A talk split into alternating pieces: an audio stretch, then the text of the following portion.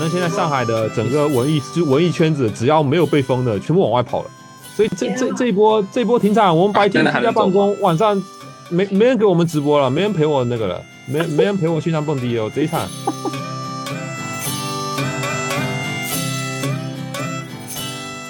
就发现网红路上居然还是有很多人，咖啡店里就坐满了人，就非常的吃惊。那个时候其实 Blue Bottle 的排队的人也还挺多的，我们也将近等了快要一个小时才买到的咖啡，然后第二天就听说 Blue Bottle 他们那个区域被封锁了，突然通知大家解封出去买菜。然后就看到一窝蜂的人哇冲出去，就简直。今天就是请依然在上海的小伙伴们一起来聊一聊疫情下的一些话题，纯属唠嗑的聊天局。嗯，我们这个就是大晚上在群里开个语音，所以小伙伴们可能有来有走，那听官们就不用太纠结这期有哪些嘉宾啦，反正大家就唠唠聊聊，吐吐槽。大家好，我叫小兔，然后我现在在上海的杨浦区，然后应该是在五角场街道小区，目前是属于比较自由的状态。我我是易晨，然后我也是在杨浦区，但是是在这个比较靠滨江这块儿，是在这个大大桥街道吧，应该是。然后我们小区也就。上次例行封了两天，一直是正常状态。不过听说周边有一些小区是全封的，所以说这个也是比较玄学吧。今天去菜场还有超市都看了一下，就是那些绿叶蔬菜都已经被抢光了。现在向我们走来的是徐汇方队，这里的席尔瓦同学在漕河泾街道。我们小区离华庭宾馆还挺近的，直接能看到。但是是在事情爆出来以后一周吧，才开始封，然后封了一周多，解封了以后是发了出入证，现在总体也是比较自由的状态。我也是徐汇的，然后我我是小辣，我是在湖南街道。湖南街道的话，就是在武康这片，平时人还是挺多的。我们这边因为小区里面相对而言规模比较小，容积率较低一点，人不是很多，大概那一百多个居民。所以一直以来其实都没有呃很严重的封，只有上一次滚动这个检测的时候封了大概四天吧，就检测两次嘛。然后现在的话也是属于非常自由的状态，车可以车进车出。小区里面是发了一张这个进出卡，如果你出去的话要拿着那个卡片。总的来说生活还还不错，还是比较方便的。咱咱来一个浦东的吗？好，我接着我来介绍一下，我是防空洞，现在在浦东的南码头路街道。曾经是呃一直没有任何的封锁消息，一直到上周末，感觉非常的岁月静好，感觉和上海的整个氛围非常的格格不入，觉得好像像两个世界一样。然后形势就急转直下，从决赛圈到了封控的决赛圈。上周一开始一直封到现在，封了八天，还要继续，然后感觉一直看不到头。哎，你们是有阳性吗？小区里没有，就是我们是重点街道，一直在被旁边有很多阳的，什么二加十二，但是我们这个小区暂时没有，但是它是以街道为单位作为重点地区统一行动的，就变成就是下一个浦东的，呃，可以叫我海红。哦，我现在在浦东的潍坊街道，我正好小区旁边是原生体育中心，呃，我们这边一直是非重点区域。呃，我们之前也是没有封闭过的，然后也是自由进出，一直到了上周四网格化开始之后，附近小区开始陆续封闭，然后我们也开始封闭了，到今天已经是第五天了。这里我会插播一个背景信息，其实上海的疫情应该是在三月初的时候零星有爆发的情况，然后慢慢的从最开始每天几例、几十例，到今天在三月二十八号公布的是今日的本土确诊已经是五十例，本土的无症状的人数是三千四百五十例。昨天晚上，然后上海宣布要开始进行以黄浦江为界的，然后浦东、浦西分别开展为期四天的核酸检测，这个影响是非常的大的。浦东的角度来说，它的公共交通和非常多设施都已经停运了。想跟浦东的朋友聊一聊，会觉得今天和和之前会不会有比较大的不同？呃，其实是有外卖可以叫的，但是就是基本上叫不到大商场里的外卖。然后零星开的都是比较小的一些店家，然后配送费也是有一定的涨。快递已经接收不到了，前两天开始就已经陆续变得很少。我的快递基本上是没有再发过。呃，买菜还是正常可以买得到的，只要你抢得到。然后今天我看我从窗外看下去，除了快递小哥之外，还有那个送生鲜的小哥之外，路上已经没有车了，呃，一辆车都看不到。我这里情况也差不多，因为我是一直封着的，所以也没感觉今天跟昨天有什么大的区别。快递这块的话，我是封了几天以后，就蔬菜比较缺，之后我还买了个保供蔬菜包，结果上周三下单的，周六是正式打包发货，然后至今还。在路上也不知道在哪里，还号称是保供包。今天早上饿了么还抢到一单，这种算是点心店，什么叫老盛昌汤包馆的那种点心，基本上还是有一些小店啊什么的快递，但是不多。就饿了么，你去点上去一看，一串里面可能十个里面有一一家两家可能还开的，这个也是碰运气。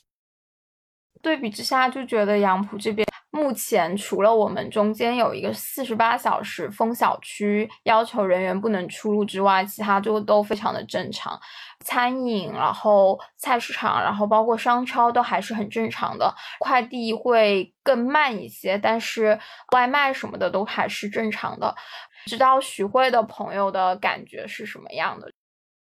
我们这边因为一直都不是这个呃重点小区，所以一直以来都还比较自由的。而且我们的那个检测的这个核酸点是在小区之外。当时封控的那个两天，那个两三天时间的话，如果你当时正好去做核酸检测，你还可以顺便在旁边的店里买买东西什么的，其实是非常自由的一个状态。唯一不好的就是，嗯，对面的那个天平路街道，他们那边其实当时是整个都封了，那边有有有两个比较。好的超市跟菜市场，我们就没法去那里买菜。但是上个周末的时候，那个时候其实疫情感觉已经就风声鹤唳了。然后我们白天的时候做完核酸检测，就出去转了一圈，到那个武康街道，就发现网红路上居然还是有很多人，咖啡店里就坐满了人，就非常的吃惊。然后到昨天突然公布说要那个四月一号封控，并且这个浦东的呃小伙伴据说也有很多到浦西来抢菜。之后今天整个附近的大概能够开的菜市场只有两三个。我们早上也也也尝试去抢菜，也是一样的，就是说绿叶菜都抢不到。不过呢，据这个超市里边的工作人员是讲，其实他们每天早上七点钟开门的时候，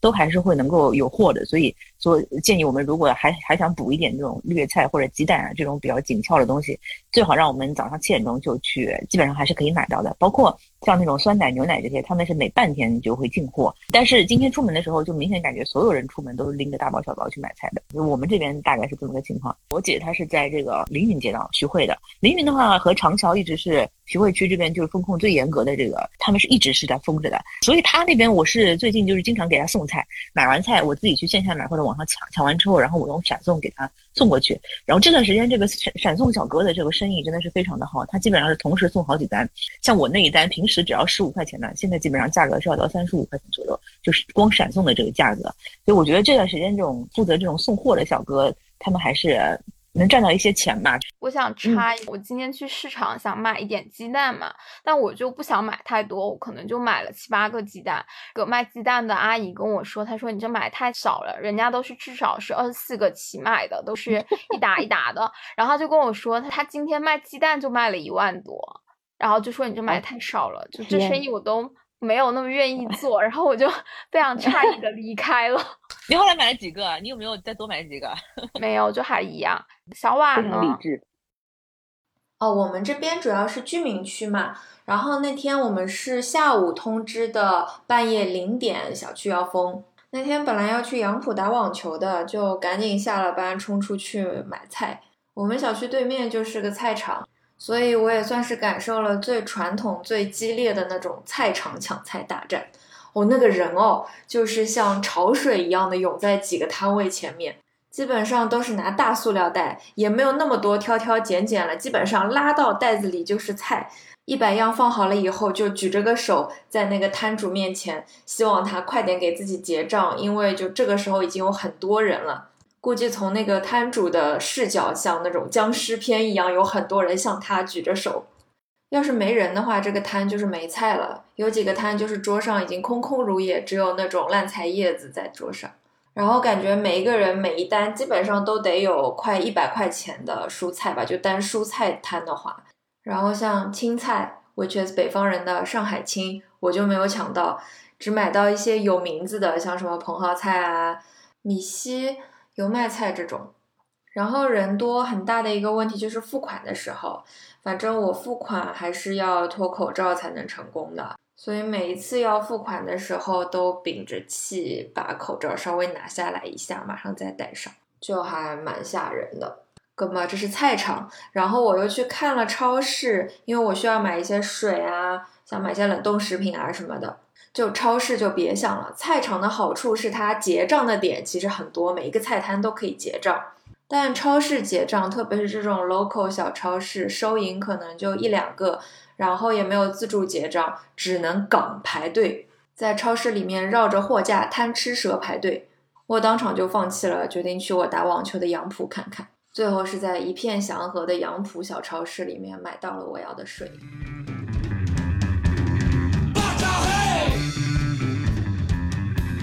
大家自然而然就讲到买菜，就感觉买菜已经成为客路就是内心深处。因为我记得疫情刚开始的时候，其实上海那时候热搜是上海咖啡，然后测核酸拿红酒。当时就还引起了就很多群嘲，然后但最近好像所有人讨论的都已经不是补咖啡，所有人讨论都是怎么去抢白菜。那对，感觉第一个阶段都还是端着的，一没有封，二没有降低生活品质和标准，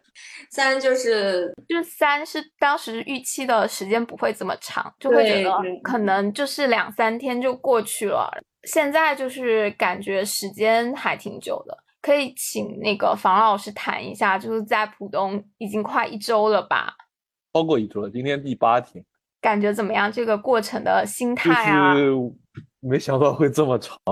不过我们还算好的。我好像有朋友他们是碰到那种什么之前就有密接啊，还是已经有阳性的，好像一直在死循环加二加二加二加二的里面，可能超过十天的可能都有现在。主要我觉得这次的一个很大的问题是你没办法提前就是先预测你可能这个封锁的时间是多长，你预期的按照两天或者四天的去准备的话，你准备的肯定是不充足的。而且像蔬菜这种的话，冰箱的保鲜期也就一周左右，你囤的量可能也就是一周的量。那碰到像我们现在这种超过一周的情况，就肯定不得不要在中途去补货。那补货的这个过程，就是大家现在可能 网络上面也看到很多了，大家各显神通，怎么怎么样的，什么各种比较多了。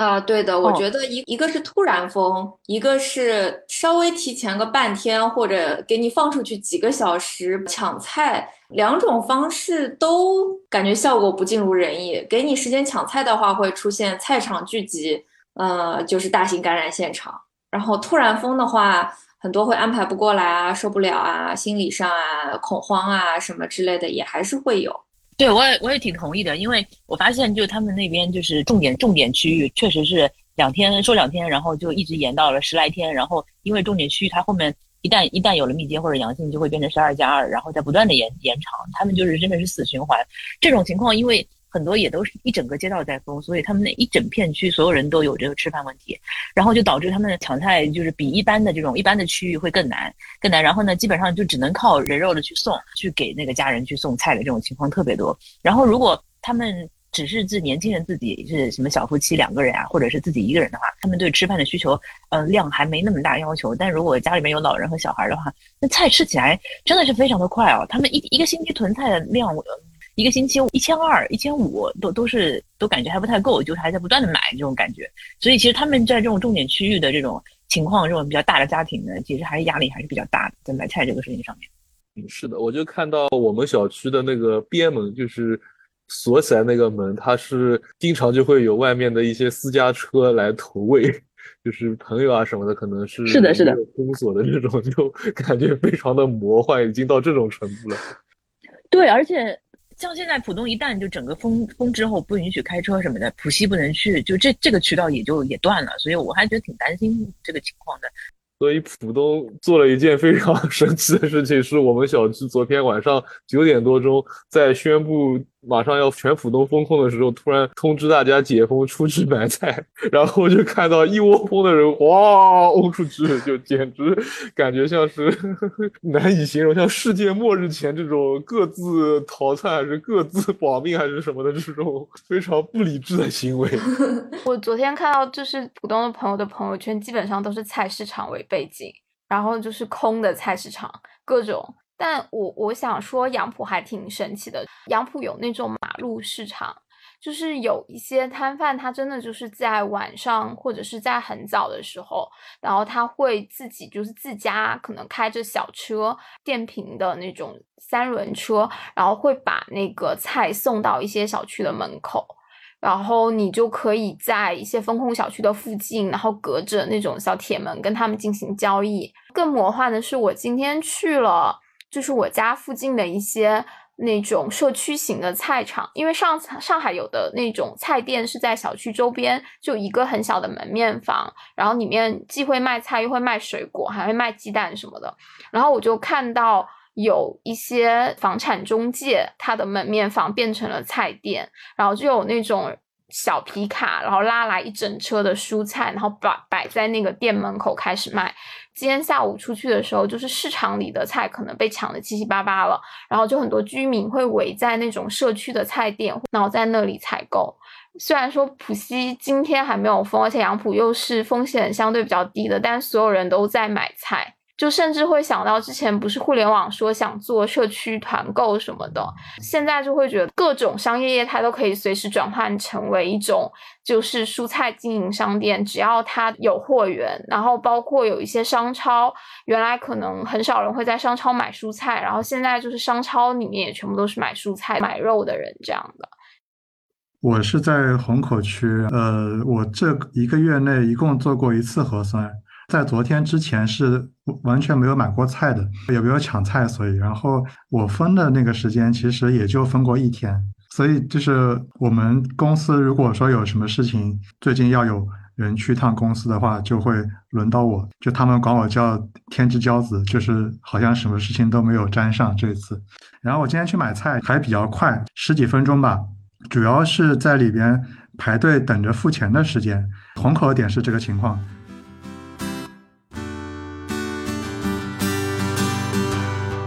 来一个快速统计，好吧？我很想采访一下大家，有多少人是通过这次才知道自己是在哪个街道的？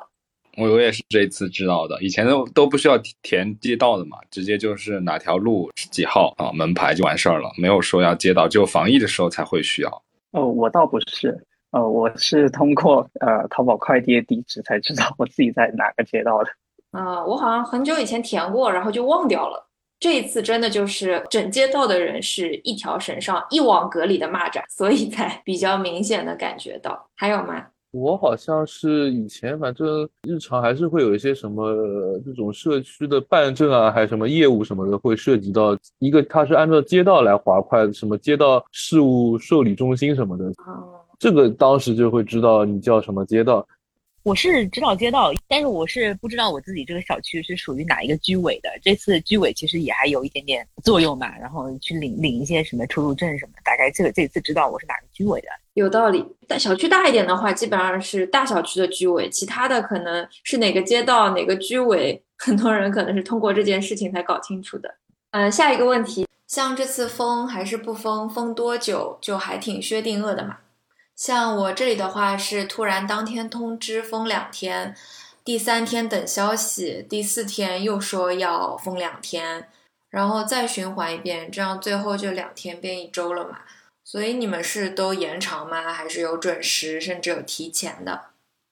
我这个是两个权重的，我是先第一次通知两天，结果提前了一天，就一天就直接解放了。然后就造成了一种错觉，好像问题不是很严重。结果放出来那两天呢，也没有特别刻意的去备菜什么，然后突然就又封之前那天晚上突然接到噩耗，然后这个时候外面又下雨，又觉得好像也有点折腾，就想反正也封两天不出去也还好，结果一封封到现在八天了。我潍坊街道这边呢，就是其实从上周三以前，其实是我们小区都没有封的，我们隔壁的小区都不封。然后我每天就是办公完之后，我就会出门走一走，还买点东西什么的。当呃，但是我是陆陆续续从上上个星期就已经开始在备菜，就还好。但是我感觉我们小区这个风控政策其实跟全市的感觉一直在很脱离。我们是直到浦东要求呃两天的筛查。我们才开始封小区，就是上周四开始封，本来以为周五就可以解封了，但是紧接着自测的那个呃那个政策来了，然后又封两天，封到周日，然后我们也以为说呃周日可以解封了，但是没想到在周六的时候，就周六的晚上，我们发现小区里面有就是自测这边出现了阳性，后来在核酸复核，到了周日。然后确定是真阳性的有三个，然后一个假阳性，然后继续封，然后到了昨天晚上就整个浦东封了，所以我们一直是跟着那个大政策走，但是之前的密接什么，我们小区都没有。来分享一下吧，我我住在闵行，然后这应该是我在家的第十六天了，所以昨天我在群里说，就是我特别想找个人。当着面的说说话，我一开始的时候呢，想的是挺好的，因为我的工作地在浦东，然后每天通勤时间很长，然后就想着借着这个机会，我可以把这个通勤的两个小时节约下来。第一次封是很突然的，就是那天早上五点的时候，突然听到小区就是很吵，然后才知道哦，我们小区从五点钟开始封，就是早上凌晨五点就不让出门了，完了。一直到昨天的到前天吧，前天然后我们解封了，但是到昨天突然也是，本来大家在群里面发说浦东和浦西要黄浦江围解封，然后就想着还还行，我明天可以去买买个花呀，买个菜什么的。结果到十一点的时候，小区门口又突然就很吵，然后我才知道我们小区又封了。所以就是我们小区封的这个点，完全就是。非常突然的，就是也没有任何人说提前跟你说哦，我们要封了或者怎么样，你去准备一下。我印象中的两个时间点，就是一个是凌晨五点，一个是昨天晚上的十一点，就很夸张。然后昨天晚上大家在门口吵，就是因为有的人他是想要开车去浦东，可能接孩子呀或者什么把孩子接回来，但是保安已经不让出去了，所以就一直在门口吵，然后吵到好像幺幺零都来了。我们小区是这样的一个情况，这次感觉闵行真的挺严重的。就除了你说这个情况，好像他们就是有些这个居民意见比较大的，也是在在闵行。然后我我周六的时候还去闵行那边骑动车什么的，然后市区包括长宁一路开回来到长宁到徐汇都还就是生活气息还挺浓厚的。所以闵行那边包括七宝那边就还让人觉得还挺担心的，看起来的样子，生活看起来也也不是很便利的样子。嗯，对，是的，就是中间有两天我们是解封了嘛，然后出去的时候其实很多店都关着，就是除了菜店，基本上那些餐饮店啊全都关着，然后菜店里面也是很萧条，就感觉也没什么菜，所以我当时解封完出去可能就转了个十几分钟就回小区了，因为也没什么好转的，门都关着，然后都是黑漆麻乌的那种感觉。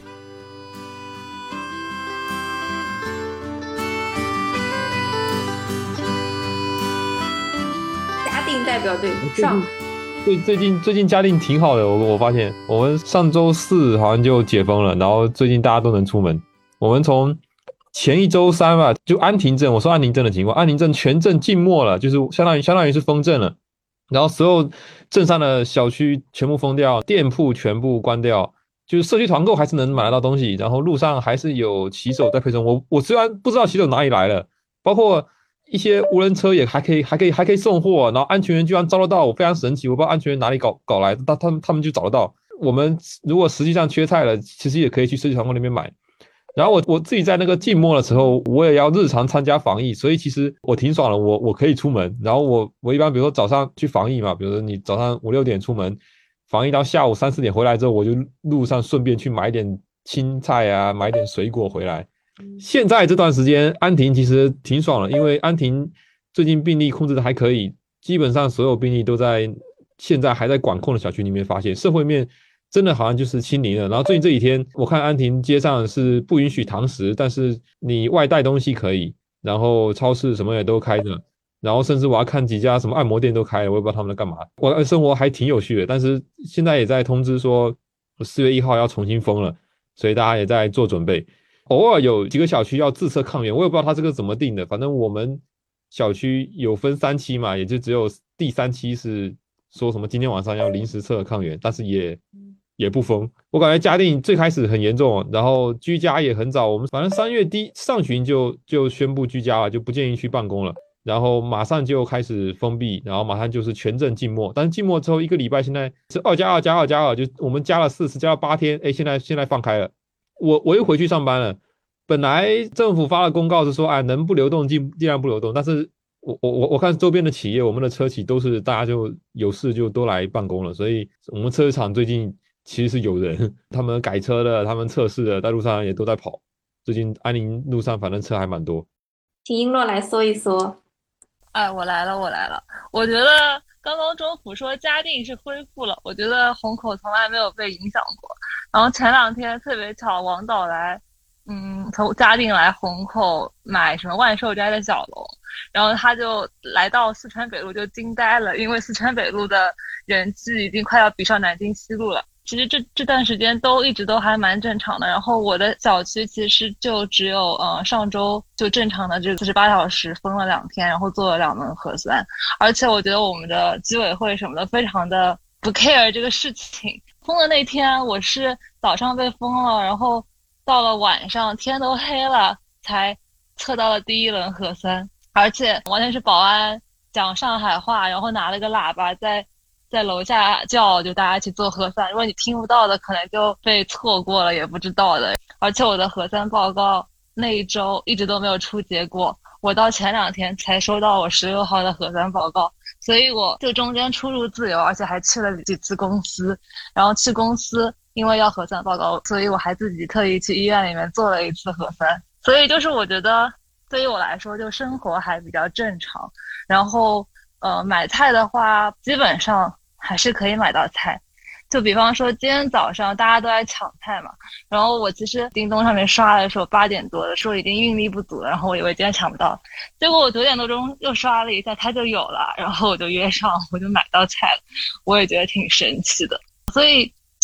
感觉可能还是比较幸运的。包括其实呃，我跟我同事，我们俩之前还约一起去卤包头排了个队，然后买了个咖啡。那个时候其实 Blue Bottle 的排队的人也也还挺多的，我们也将近等了快要一个小时才买到的咖啡，然后第二天就听说 Blue Bottle 他们那个区域被封锁了，所以就觉得还蛮神奇的。不知道四月一号到四月五号那个真的被封锁了以后，会不会生活突然转变非常大？因为没有这种循序渐进的什么二加二加二的这么一个 适应的过程，我现在有点担心。嗯，对啊，而且我听说你们那边没有业主群是吧？你一直试图加群，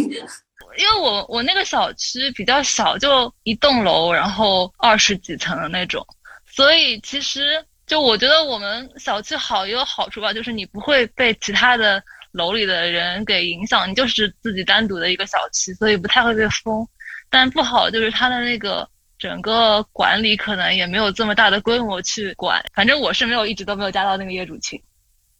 对啊，我觉得很多人可能是通过这一次才加入到自己所住的社区的组织，对吧？以前很多人说远亲不如近邻，我们之前也有讲过，现在大家的小区组织啊、居住方式啊，其实很多人并不认识自己的邻居，社区邻里没有那么热络。那这一次是不是？给快节奏的上海社区体验感受有了区别。大家有哪些人是这一次才加上群的？比如说我，我是，呃，我是这一次才在楼下加进去的。也可以稍微说一下自己这个群里的调性啊。我们这个群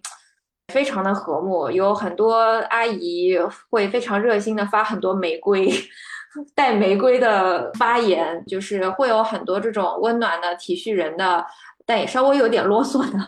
这种话语。哎，我也是这次第二次做核酸的时候，在楼下志愿者的阿姨那里加到了我们这栋楼的呃单元群，但是呃里面是包含了业主跟租客的，可能业主可能自己也有一个群，然后我们那个群里面会定时发那个核酸的通知，还有核酸的结果，然后还有包括最近小区的一些政策。上周好像有有一点小争执，是业主突然间。在聊到居家的这过程当中，聊着聊着就变成了对租客的一些攻击，很多租客就跑出来反击。但对对对，然后我就在里面默默看着，我就没有 说话，因为感觉我刚搬进来没多久，不是不太适合说话。这几天就慢慢变好一点了，还不错。我今天还有了那个团购的一些渠道都发在上面，面包啊、团菜啊、团汉堡王啊。啊，对，就我我们这边也是这个群在做核酸的时候发挥了巨大的作用。我们是群里面有志愿者为领头，然后会跟我们说做到几号楼了，下一个就是我们楼。然后有的时候会说现在呃正好有一个空档，没有做的人可以先来下来。所以我们这边做核酸总体来说还是非常顺利的。呃，有赖这个群。我是一开始没有群的，所以一开始等于一直是抓瞎。就一直以为明天要封了，明天要封了。早上起来像开盲盒一样，起床看一下窗外，哦，门还开着，哦，可以出去了。第二天再看，哦，还是可以出去。第三天看，哦，终于封掉了，就 这种感觉。然后后面就是大概是第三次，也不知道第四次测核酸的时候，才问到有小区的这个业主群。就有了这个之后。后面基本上加二加二的通知可以在这里面能够收到，我觉得这个是这个群可能最关键的，能够给我起到的一个帮助。然后最近几天可能也陆陆续续的群里面也会组织一些买菜的团购啊什么的，会相对来说多一个渠道会好一点，不然光靠早上起来抢这个难度实在是太大。群里面也蛮好玩的，因为我们小区里面各个年龄层的好像都有。有些人也是会稍微发点牢骚，然后，啊，最好玩的是我们群里面一直在说什么，呃，楼组长还是小区的什么业委会、居委会主任什么的，麻烦微信名片备注改一下，改成什么你们是什么领导还是什么的，这个代表官方的传递这个声音的渠道能够畅通。然后那些领导好像也不采纳，说是好像我们也不是领导，这样的话显得我们好像架子很大什么的。然后下面的人又说什么？当时自己选做这个领导的时候嘛，你自己想上的，真的服务起来嘛，你又怕人家来敲你门什么？反正就说的，反正就闹得还挺好玩的这个东西。嗯，每个群里一台戏。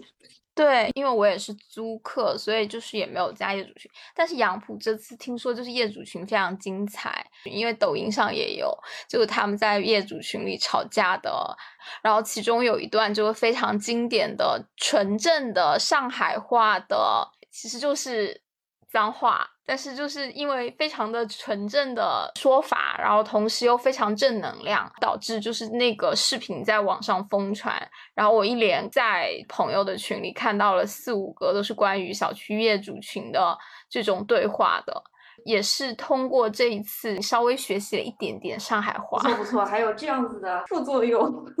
呃，网上比较多的那两个，我听到的真的是让我觉得对上海脏话的语言艺术稍微有一点失望。这里面就一直在重复那两个字，就芬芳的有点单调。排名最高的华姐还算是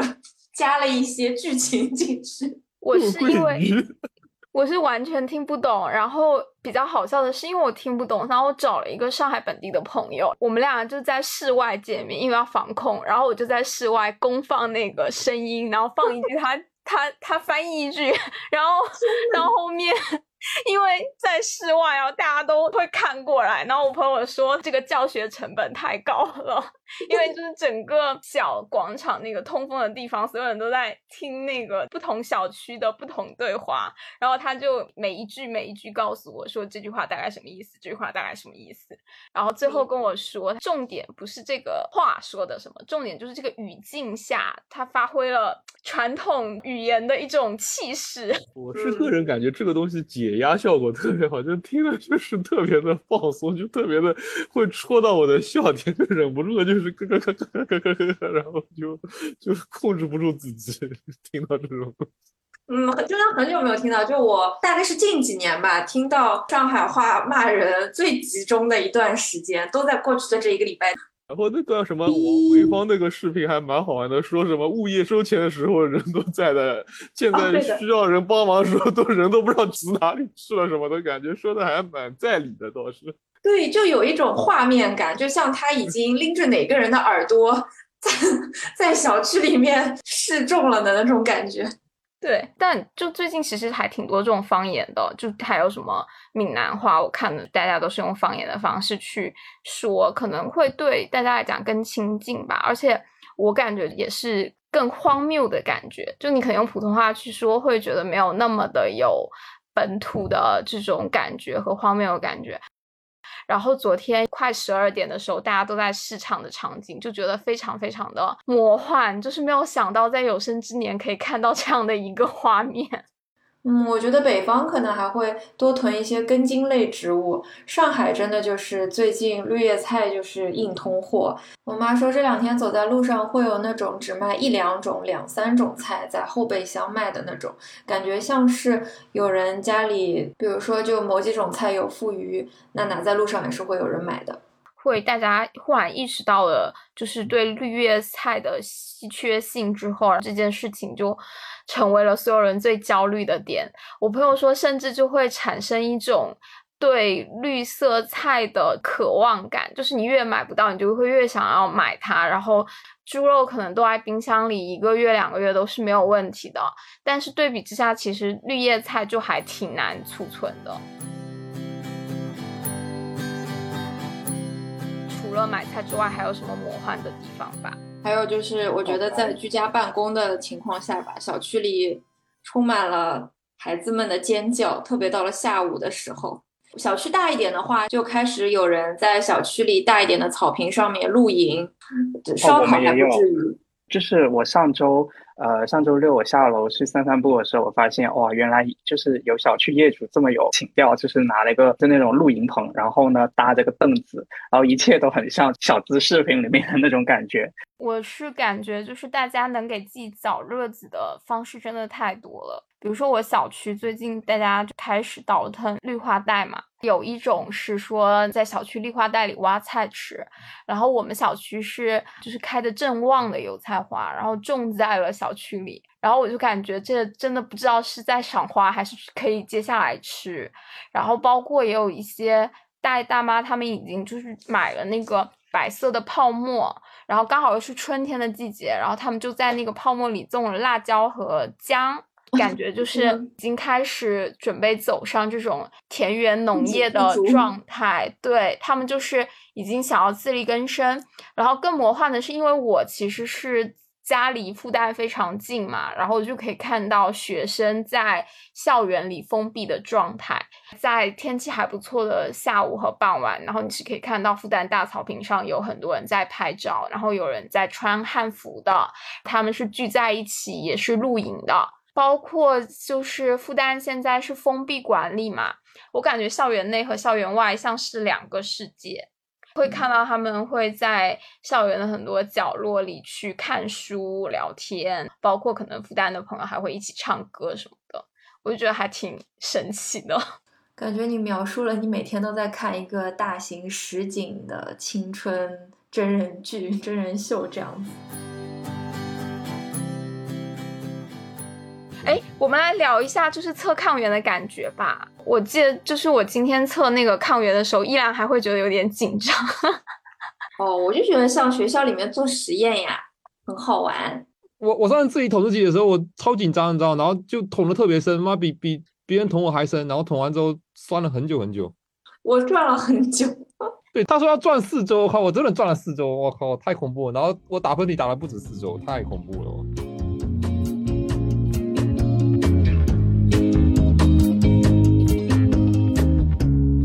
觉浦东和浦西分江而治会是什么样的感觉？我们是不是都没有那种在浦西上班、在浦东居住，或者在浦东上班、在浦西居住的这种情况啊？我本来有的，我是五年级搬到浦东开始，就小学、初中是要过南浦大桥上学，然后再是上班还要过这样，所以基本上我这个应该说感触还是比较深的。我本来以前住浦西的时候，感觉去浦东是比较，也是一个比较难得的事情，可能一个月一次，还是更长的时间一次。然后直到自己住到了浦东，有一次是印象很深，是我去交大，就闵行校区那边回浦西一个什么地方，然后司机走的车就是先走徐浦到了浦东，再走卢浦，再回到浦西，一下子就觉得这个浦东和浦西的这个紧密度，就是其实是好像没这么分的这么明显的，没有一种因为黄浦江是分得很开，其实现在的交通啊，各种隧道啊、桥梁已经把它连得很紧密了。呃，再加上现在地铁啊什么日常的生活出行，所以当时就觉得这个是不大可能，但是真的还是发生了。我觉得就是一种活久见的那种，这好像是从来没有想到过会遇到这种情况。对，其实现在包括像杨浦也是通了十八号线，然后有很多地铁现在都是为了加强浦东和浦西的连接。然后这次封了之后，第一反应就是现在都联系度这么紧密了，还怎么停？然后尤其是就是说到那个地铁。如果说那个浦东和浦西之间要隔断联系的话，但地铁线它是已经修好的，那怎么样能够保证浦西的地铁就不开到浦东去？这样的这个地铁的做法，就是因为地铁是要有折返的点，它才能够掉头折返的，因为它的这个车没办法直接兜一圈兜回来。那如果说你在浦西和浦东这个交界的点的话，它常规的这种中间的车站，它没有这样的一个功能条件的话，它只能说是到这个点之后结束运营，清客空驶一段距离，到一个有条件折返的地方进行一个折返，再折返返回原来的浦西的这个站，重新再进入运营状态。那等于是会有比较大的一个空跑的距离，对于整个运营其实是有一个大的是一个损失的。就效率会有一个下降，以及从管理上面的话，你就要提前清客，对于整个列车上面的有些可能不自觉的乘客什么的，这个管理上面还是会稍微有点难度。嗯，会不会出现地铁有一段是在浦东，但实际上就是开头和结尾可能都在浦西的这种线路啊？我这个倒没特别查过有没有，如果有的话，其实也是一样的，就是那就是不折返，那就是浦东这一段全程空跑，到了再进入浦西之后再重新开放运营就可以了。等于整个它只是途经了浦东的这一段的区间的这个隧道，但是它的整个车厢的空间是和外界不接触的，它不会开门，不会和浦东发生一个这种交换啊什么的，可以认为。它就是密闭的，带着浦西的这一个空气带到，再到了浦西之后再开放进行一个交流。就讲到交通，就会讲到通勤嘛。因为我其实居家办公对我的好处是，我本来如果不居家的话，每天通勤的时间去公司在路上要一个小时，回来要一个小时，相当于我有两个小时要在路上。然后居家办公，其实我就是省下了通勤的时间。不知道其他的小伙伴居家办公的体验怎么样？我感觉就是省了不少时间，对的，就是路上的时间可以节约蛮多，感觉可以稍微 睡得晚一点起来，这个还是蛮不错的。但是感觉在家就是和公司的这个感觉不一样，是可能会少一种仪式感，可能每天的上下班的通勤也是一种仪式感吧，就你会觉得你是从家里过渡到公司的这样一个过渡。说到这个居家办公的话题，我觉得毕竟我有近两年的居家办公经验，呃，有几点吧。呃，衣食住行方面有发生了一个巨大的变化。从刚刚我们在讲这个交通方面，的确就是说通行时间省了很多，然后很多人因此就可以说睡睡个懒觉啊，确实能够省下不少时间，然后用这个时间，有的人可能能更好的投入工作的状态之中吧，因为你多睡了之后精力就好了。但有的人可能会因为多睡之后，生活节奏打乱嘛，上午啊或者什么黄金时间啊，他就没法工作，就一直拖延嘛，然后等到要很晚的时候才干活。但有的人可能就是早点把活干了，反正也没人看你，你就省下来很多时间，可能就干自己的事情，可能去学习啊，提高自己啊，或者说看剧放松啊，都可以。但是如果时间久了的话，带来另外一个比较重要的问题，就是你见不到活人，对这个精神状态。可能会有一定的影响，因为你可能只能自己在那里看一些电子产品，就玩游戏也好，还是说看书也好，就都是比较封闭的状态。所以说，太长时间我觉得也不行的，这种状态是不不太可持续的。还有一点就是消费方面的话，就对我来说，我是有连续很长时间居家办公，那很多方面就发生了根本的变化。就比如说，我几乎就不在外面吃饭了，不在外面消费。就打比方，就是说去餐馆，然后买饮料啊、奶茶、咖啡啊，呃，买菜自己在家做了，无论是说煮煮什么东西，还是说呃煎烤什么东西，就好像。自己就开始在研究那个做菜的各种技能了吧，算是有一个非常大的提升。我觉得每个月能省下很多钱，那反而变成了这个住房，因为你很多时间待在房间里的，你的工位啊，你的室内的这个装饰啊，甚至是一些挂画摆件啊，这些就显得非常重要了。它是重心会变化的，就是工作的氛围感很重要，对吧？你会其他的这种活动会减少，但是你对于工作环境，包括室内环境的要求就会提高。嗯，对，室内环境的提高，而且我觉得它很影响你的心情。你的家居环境，就是你可能要把房间收拾的很整洁，或者是你工作的房间，或者说这个区域吧，跟你睡觉的这个区域，你可能要自己给它人为的通过颜色，通还是通过摆设或者光线啊。对它有一定的区分，就是有那种场所精神嘛。嗯，有道理。我现在知道，我之前在美国的公司，他们经历了可能超过一年的居家办公了以后，后来他们形成了一种，就是大家都是的，有两天，好像是周二和周五，呃，是弹性的，你就你需要去公司可以去，不需要的话，你不用打报告也可以就居家办公。感觉听起来很很完美的样子。呃，对对，美国会实行混合制办公嘛，然后我们公司也是的。呃，除了中国以外，其他的国家都陆陆续续开始做那个混合制办公。然后这次公司全部把那个我们的台式电脑全部寄到家里来，方便我们去在家里办公。然后还要求办公环境要保持隐私，要保持三面都是墙，一面是门，然后不能有外人，就这样子。其实办公环境要求还蛮高的。呃，然后另外一个是，其实居家办公之后，我们部门啊会定期组织一些线上的活动，大家一起玩一玩，然后或者是做一些线上的一些 sharing，呃，比如说分享一下你会用的一些办公技巧，或者是呃就自己一个 team 为主，然后聊一下自己的个人的呃生活啊、旅游啊，然后你自己读过的书啊，哎，就是这些，确实是会帮助放松一些了。但是其实，如果你让我去长期居家办公，我也不行的，因为呃，公司的这个氛围也好的，面对面的交流啊，呃，开会啊，面对面肯定是效果更好一些，然后办公室的工位 也更舒服一些，其实。嗯，美国人很喜欢搞这个的。当时还有那种线上什么酒会啊之类的，把家里的红酒拿出来，然后对着镜头蹲蹲蹲。对对对对对，我们说就是我们做线上活动的时候，是说大家可以就是拿着自己的午饭，然后一面吃一面聊，然后开着镜头，就很喜欢搞这些。开着镜头，然后对，没错没错。背景。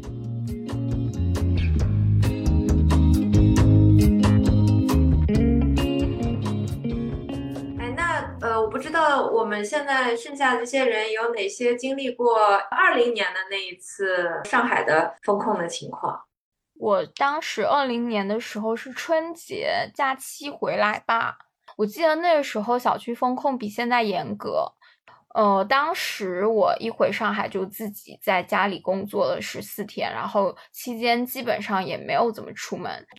大家都不确定未来会发生什么事情，就是不知道哪一天我们能够收到消息回到公司去上班。但我印象特别深的是，当时我们居家的时候非常的忙，疫情反而让我们模糊了工作和生活的边界。就每天早上醒来可能就在工作，然后到了每天晚上睡前也在工作，然后周末也在不停的开会。但是就这次疫情，感觉它很突然，就是大多数公司其实没有做好长期居家的准备，就不像当时一样，当时是所有的公司都做好了长期居家的准备，而不知道哪一天可能可以回去上班。这一次是所有的公司都觉得可能一周内。或者是下周就会恢复回去上班，就刚好是反过来的心态。大家对于应对的情况也就差别挺大的。是，比如说我们其实是周日昨天下午公司刚刚发了一个消息，说逐步的持核酸证明回到办公室的，然后就在不到一个小时的时间里，就有了一个新的通知。就是下周不管你有没有核酸证明，你都不能到办公的场所了。所以我就觉得这次对于病毒的恐惧少了，就是大家其实都知道这个病毒可能不像在前年的时候那样的不确定，但是呢，大家对于未来的不确定性变强了。就是你不知道这个趋势到底是什么样的，它到底什么时候会结束？因为数字还在不停的增加吧。然后在物资的保障上，因为之前那一次上海是完全不让出门的，所以我其实没有太感受到外面的情况。我是从家里背了非常非常多的食物回上海的。然后这次的话，我觉得反而是大家在有计划的囤东西。嗯呃，我可能有个小小的补充，其实我感觉二零二零年的时候，在网上买菜没有那么难，我感觉当时下单什么的都还蛮正常的，就是叮咚不需要去抢，但是反而就这一次之后，感觉因为线上买菜的这个普及，现在反而所有的商超渠道线上的这些叮咚啊、美团买菜啊、盒马这些其实都蛮难抢的，但是二零二零年的时候，我在叮咚下单是随便下的，然后也能很及时的送到。区别是重点就不一样吧。二零二零年的时候是武汉湖湖北那边的是重灾区，然后我觉得长三角可能浙江浙商还挺严重的，有浙商经常去武汉那边。然后上海，对我有个很印象很深刻的就是当时上海警方在搜查这个湖北户籍的人，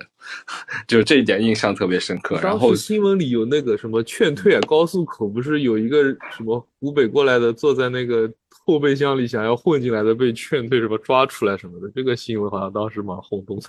呃，对，好像各地都在查湖北籍。为什么现在感觉各地都在查上海的？对，没错，我觉得好心寒的是南通，居然发布了抓到一个上海回来的人就要给两百块钱，我真的好心寒的感觉。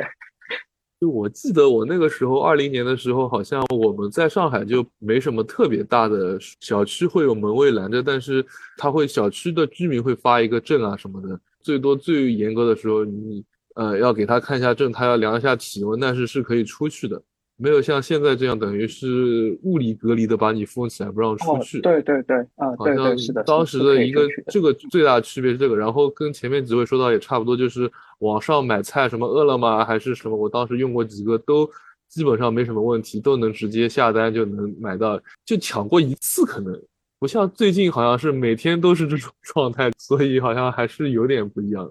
就大家是比较自觉的居家，然后静观这个形势变好。现在好像是一种在等政策，其实好像大家也没觉得这个很严重。如果没有政策上的封闭的话，我们也就日常的可能在外面，也就日常的生活也都是不会有大的调整。但是现在被封起来了，就每两天一个循环，要等通知，到底是后面是接着封还是解封，每两天要这么循环一下。现在好像是这个样子，这个两方面变化比较大。我二零年全程叫外卖，我都没囤东西，我靠，当时。回来回来就就在家里待着。其实我们我们当时可以出门，他会发你一个卡，然后说每天进出一次，让大家去买菜。但是但是我就没买菜，我就我天天点外卖。然后当时外卖好像都都能送，很多店都有。我记得最最离谱的一次是安亭地铁站这边有一家西贝吧，反正出了一个确诊病例，然后我还点了好几次，然后把那个物业给吓了半死。但是后面好像也没什么事情出来。当时我记得就是封了两个礼拜就允许我去上班，然后就再也没有封过。好像就二月底吧，三月初就解除了，就没什么感觉。不像这次，哇，这是超，这这这这太恐怖了，这是超级严重。而且因为二零年那波是是武汉为中心扩出来的嘛，所以上海其实既不比武汉严重，更不比周边的严严重，就是上海基本没什么受影响。但这次基本上是上海为中心，上海各方面我觉得影响还是蛮大。我我举个例子，就我记得二零年的时候，反正有一段时间两周是出不来的嘛，然后我就是白天反正居家办公，然后晚上我就看各种演出不了的什么艺人啊或者舞者在那边直播，他他们现在舞室也开不了，然后酒吧也开不了，他们就在。线上在线上跳舞啊，线上蹦迪什么，然后我就白天上班，晚上蹦迪。但是 最近我跟你看，我跟我我跟大家说，最近的一个新的趋势是，嗯，所有这些艺人，艺人也好，网红也好，什么跳舞的、唱歌的也好，他们只要有机会，全部往外面跑。他们有些去海南，有些去成都，有些去广州，反正现在上海的整个文艺就文艺圈子，只要没有被封的，全部往外跑了。所以最近在成都、在海南、在广州的酒吧非常开心哦。平时请不到的歌手，请不到的脱口秀演员，请不到的舞者，请不到的明星，都都都来了，因为上海待不下去了，所以这这这一波这一波停产，我们白天居家办公，晚上没没人给我们直播了，没人陪我那个了，没没人陪我线上蹦迪哦，贼惨。所以，所以，所以我我感我感觉这波，而且这波上海还还没到顶啊！上上海真是没完没了，这个影响其实还是挺大的。去海南吗？我来说，我我我我二零年时候在上海啊，那年我正好就没有回家过年，因为我那个时候脚断了，然后就正好疫情先在家里，然后我就分享一点很开心，就是那个一个多月在家自己做饭，一点都没有胖。我觉得今年应该也可能是这样一个效果啊，自己做饭还是比较健康的吧，就吃的很很好，也不会胖。嗯，这个我也是的，就是我发现我二零年的时候和现在最近这段时间，好像体重都是往下走的这个趋势。我也觉得太优秀了，在家可能是会作息健康点，然后胃口比较能够控制的好，在外面可能容易吃多。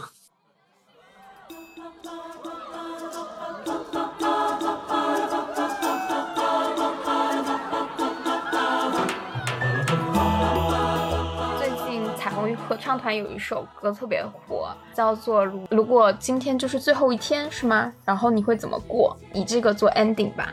畅想一下嘛，就是说明天就要封了，明天大家就要被关在家里，然后如果今天是最后一天，你会做什么？这种的，哎，我们可以这样，就是浦西的朋友可以讲一下，在解封前一天你要干什么，然后浦东的朋友可以讲一下解封后的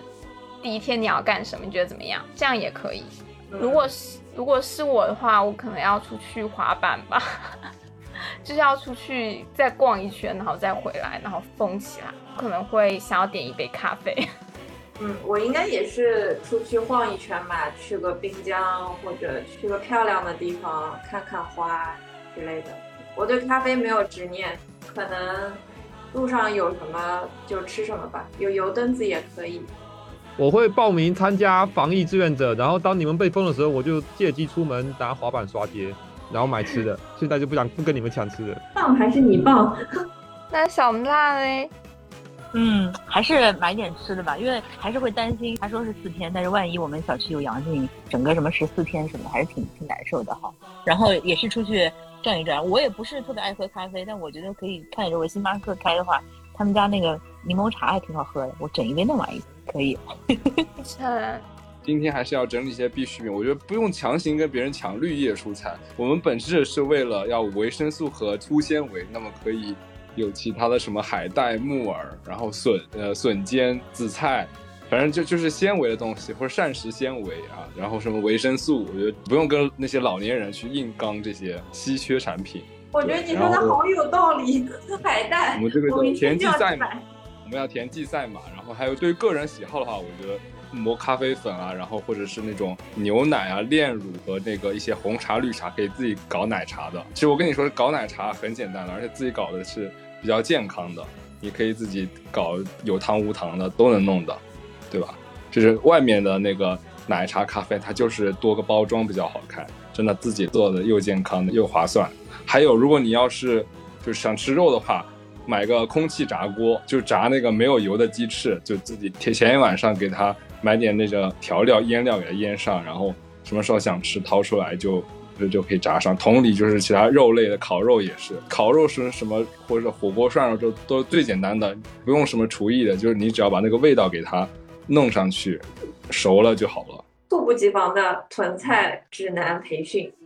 嗯，浦东人民来吧，我解封那个瞬间。解封反过来，我觉得也会想要再去买买买，但是不是囤的这种性质的买，就是去买那些易耗品，就是可以快速吃完的这些东西，完全可以丢掉囤这个概念，去吃小摊头啊，什么这种。前面好像也说到什么油墩子啊，还是什么葱油饼，还是大饼啊，就反正各种生活上面有烟火气的东西都可以去买一点，去增加一下幸福感，让自己感觉回归到了这个日常的生活吧。我的话，我可能会想着先约住在附近的同事朋友，先如果能堂食的话，先去吃一顿饭，因为我好像最后一次堂食就是即将要居家办公的那个周五的晚上，应该是三月最后一次在外面吃饭。好，我们可以 ending 了。我们居然聊了两个小时，可见大家在家里真的憋坏了。哎呀，那我们大家拜拜，希望大家早日解封，可以一起吃饭。好，早日吃完面锅吃火锅。好，好，好，好。